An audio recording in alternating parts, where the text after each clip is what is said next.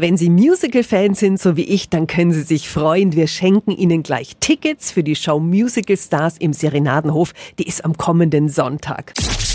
365 Dinge, die Sie in Franken erleben müssen. Da erleben Sie Stars der Musicalbühnen von Deutschland und Österreich. Mit dabei ist Nienke Latten. Sie spielt aktuell die Hauptrolle bei Rebecca in Wien. Guten Morgen, liebe Nienke. Guten Morgen. Nienke, wir sehen dich mit vier weiteren Kolleginnen und Kollegen. Was können wir denn erwarten? Du kannst unbedingt den Musical Highlights erwarten aber auch nostalgische Momente, weil zum Beispiel ich habe mit Philipp Böttner zusammen Aladdin gespielt und das ist eine von den Songs, worauf ich mich am meisten freue und das Publikum wird hoffentlich mit uns mitgenießen.